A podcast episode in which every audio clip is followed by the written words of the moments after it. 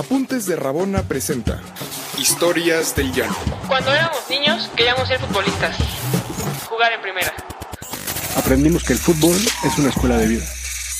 Queremos contarte nuestras historias. Las historias del Llano. Todos los lunes una nueva. Acompáñanos. Buenos días a todos y todas, ¿cómo están? Soy Rubén, vamos a presentar un episodio más de Historias del Llano. Estuve un tiempo en la banca, En la banca. Ya, ya regresé de la congeladora. Eh, estoy aquí acompañado de Pau, ¿cómo estás Pau? Muy bien, ¿y tú Rubén qué tal? Un gustazo verte hoy por aquí. Ya por fin, por fin se me hizo regresar. ¿Y Diego, cómo estamos? Todo bien, todo bien, amigo. Pau, ¿qué tal? Bien, bien.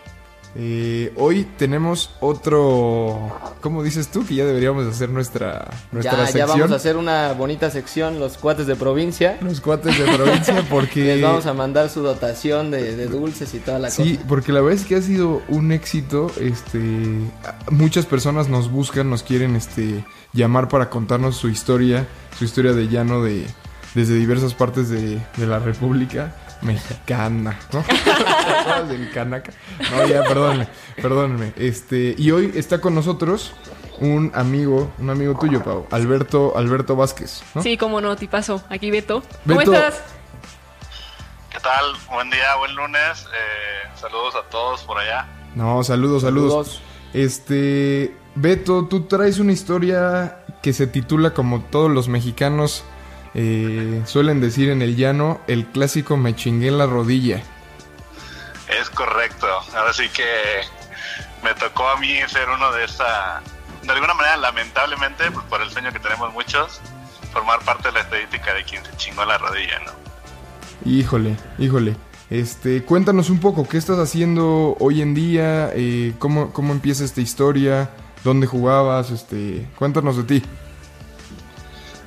Sí, es, es como que de alguna manera un poquito extraña porque va de, de no gustarme el fútbol a volverse prácticamente todo en mi vida, ¿no? Después de mi familia, obviamente. Eh, soy de Ciudad Mante, Tamaulipas, actualmente radico en Puebla. Eh, Gran lugar, Y- gran lugar.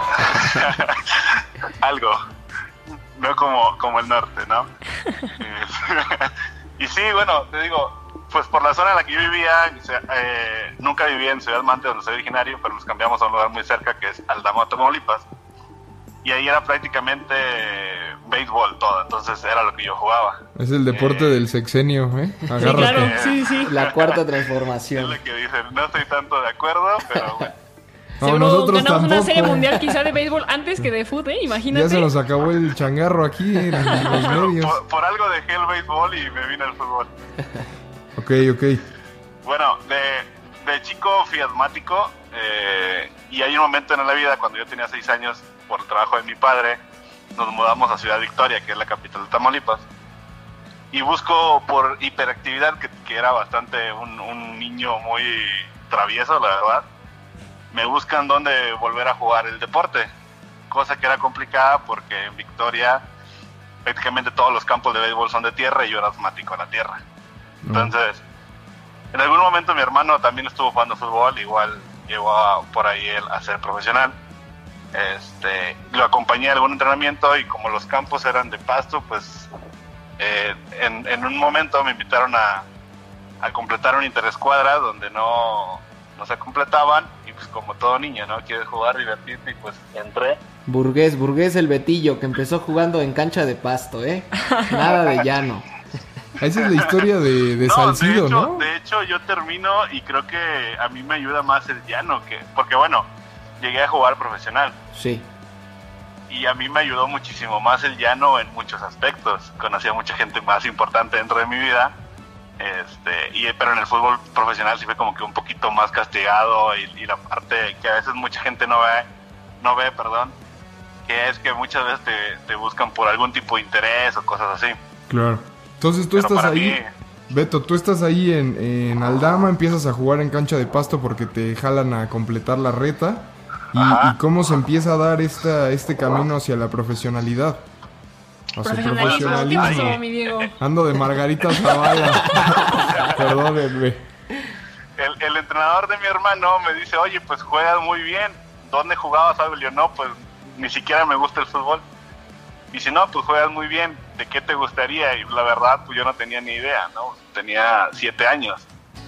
en ese entonces, y recién cumplidos, y este... me dicen, ¿de qué quisieras jugar? Le digo, no, pues la verdad no sé. Dice, bueno, pues tienes muy buena pegada con la pierna y así.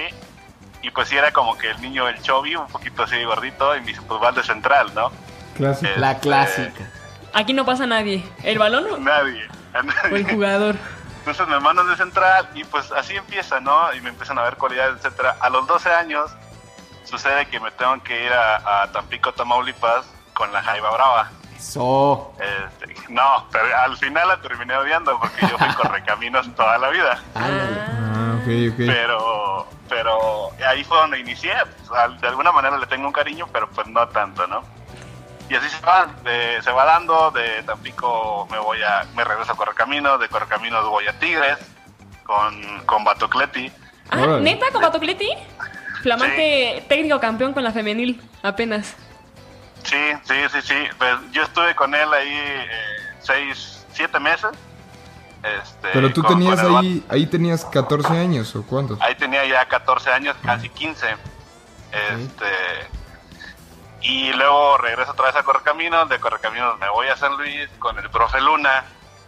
Y de San Luis, pues ya es que antes era la, la hermandad o la familia San Luis Necaxa América. Me mandan a Necaxa y Necaxa me mandan a la América. Cuando todavía era segunda división, no, ya sus 20. Ok. de todo esto pasa un proceso en el cual pues la verdad el nivel era, era bastante bueno el que traía que llegué por ahí a selección no sé si recuerden aquel, aquel torneo de Tulum donde México queda en cuarto lugar No, yo ¿En no. qué inició en un año? partido inició un partido donde Toño Rodríguez comete un error garrafal y les mete Y el una tigre de Toño. cuatro. No, pues aquí los que somos chivas ya, ya lo sabemos, esa. Sí, bueno, después de ese, de ese juego terminó dando un muy buen torneo. No, es bueno, es después, bueno. es- después van a dar el, el Mundial de Colombia, creo, no no recuerdo. Fue Colombia, sub-20, y quedan en, en tercer lugar, me parece, Ok. con Juan Carlos Osorio. Entonces, ese es mi proceso, de alguna manera, este, profesional. Lo doloroso es que yo no fui a ese torneo de Tulum, estaba en preselección en el CAR, y es donde me lesiono la, la rodilla. Así es donde me chingo la rodilla, ¿no? Y prácticamente es toda la rodilla, es desvío de rótula, ligamentos cruzados, anterior, posterior, colateral, de todo. No, pues, ¿qué pasó? La tirada ¿Cómo, de cómo fue la jugada? Sí, exacto. Empecé, de hecho fui solo, fue solo. Y- Empecé a jugar en el América y de América en el segundo torneo me mandan al primer equipo. Empecé a ganar yo, pues la verdad lo empezaba a ganar bien. Y compré mis primeros tachones profesionales, esos que son de piel de venado y todo eso, ¿no? Sí, sí. Taquete especial, mixtos, bla, bla, bla. Wow. pisamos una cancha en, en- eran mis primeros tachones profesionales. Pisamos una cancha y después nos cambian y yo no me cambié mis tachones. En ese entonces estaba estaba Toño de, en el equipo titular que, que eran prácticamente los que iban Toño Pulido eh, Mauro Piñón etcétera. Y yo estaba con lo que era la reserva o la preselección. Despeja Toño y yo regreso al despeje en- en una jugada mi cuerpo venía hacia atrás porque venía midiendo la bola. Cuando despejo, clavo de alguna manera el pie en, en el pasto y se amarran los tachones. Mm. Y el eje es la rodilla. Mi cuerpo sigue girando y la rodilla queda anclada. Entonces, No. prácticamente el movimiento que haces arriba abajo, el mío lo hizo lateral. Giró la rodilla. Sí, y, se, y se tronó todo, claro. tronó todo y ese momento lloré. Me acuerdo que por ahí estaba Diego Reyes, que en algún momento me llevé muy bien con él. Y llega y me dice, ah, pues ahorita se te pasa ese dolor. Le digo, es que no me duele. Y yo estaba llorando. Dice, entonces, ¿por qué lloras? Le digo, porque sé que aquí terminó mi carrera. O sea, como futbolista, tú sabes a veces de tipos de lesiones, ¿no? Y yo sabía que ahí había acabado mi, mi carrera. Por, por lo que había sentido en mi rodilla, ¿no? Que no era nada normal. Ya después llega el doctor, me revisan y pues de ahí te intentan levantar los ánimos, pero cuando me, el- me dan el diagnóstico de qué era lo que tenía, pues me vine abajo totalmente. Ok. Y ya el, el recuperarte físicamente de esa lesión, porque tuve dos operaciones, una fue la laparoscópica y la otra me tuvieron que abrir. Me tardé prácticamente nueve meses en, en- en volver a la cancha, pero pues no era lo mismo. Porque yo era, la- siendo sincero, soy de esos que van y chocan y te están golpeando, en una barrida van y te pegan, molestando al delantero, ¿no? Pues buen central, Sí, esos, claro. o sea, duro. De los que hacen falta. Sí, eh, sí, la verdad sí, era muy de, o sea, si, si estás atrás de mí llego y te piso, si estás adelante te pellizco, te empujo, X, o sea, era, era echar a, a perder la, concentración del, del delantero, ¿no?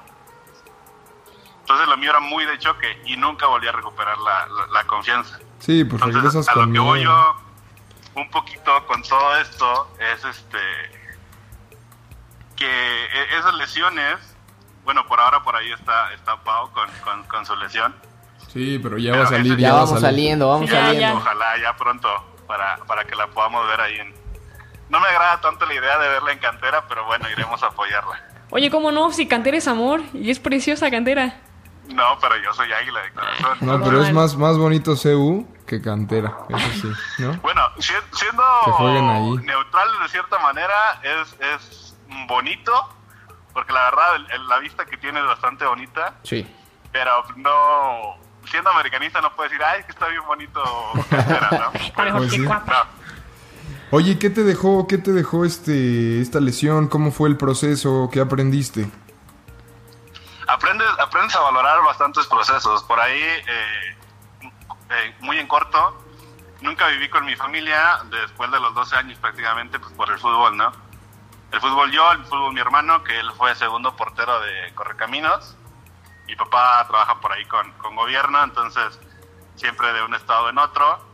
Después de este proceso de la lesión nos pudimos reunir de alguna manera todos y ahora radicamos acá en Puebla este me enseñó a valorar toda esa parte que a veces vas olvidando porque pues empiezas a ganar dinero y pues tienes todo fácil, ¿no? Eh, de alguna manera. Digo, te cuesta porque tienes que hacer muchos sacrificios, pero cuando llegas de alguna manera a veces te vuelve fácil ciertas cosas. Entonces, a valorar eso y donde te das cuenta que mucha gente que te decía que siempre estaba o siempre iba a estar, no está. Y es un poquito la comparación que hago con el llano, porque en el llano, digo, nunca en mi proceso de formación, eh, cuando estaba en básica de Corcaminos, pues por ahí te escapas y vas y juegas el llano. Esos amigos del llano aún los tengo, aún los frecuento, a veces nos vemos en la Ciudad de México, etcétera. Los que tuve en profesional no, Ah, mira. qué- no, claro, no qué los fuerte. llego a ver tanto. Beto, muchas gracias por tu historia. Nos come un poco el tiempo, pero a mí me gustaría cerrar diciendo, pensándolo aquí nosotros tres, este, esta frase que dice, hay que hacer más llanero el fútbol profesional, ¿no? Hay que meterle ciertos valores. No, No sé Pues, qué... pues cómo ba- lo ven. básicamente jugar por la camiseta, ¿no? O sea, no el irte por el mejor postor, ese tipo de cosas, ¿no? No, y además como antes, antes había tradiciones, este, había, o sea, tú sabías quiénes eran tus ídolos, ¿no? Los seguías porque Sí, justo era o- este amor a la camiseta. Más comunitario, ¿no? Más que, que regrese comunitario. este, esta parte, pues sí, como de la unión, de los colores, del escudo, Sí, o sea, más allá de... Se ve complicado un poco por cómo está por la estructurado dinámica el del fútbol. mercado, sí.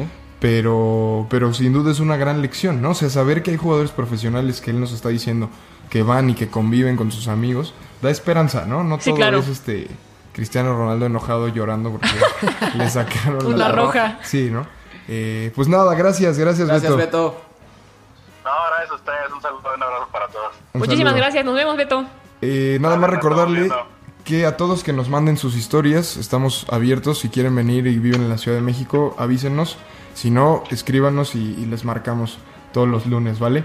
Que estén bien, gracias. Hasta luego. Hasta luego, bye, buen lunes. ¿Quieres más historias? Síguenos en todas nuestras redes sociales como Apuntes de Rabona para ver el mundo desde el fútbol.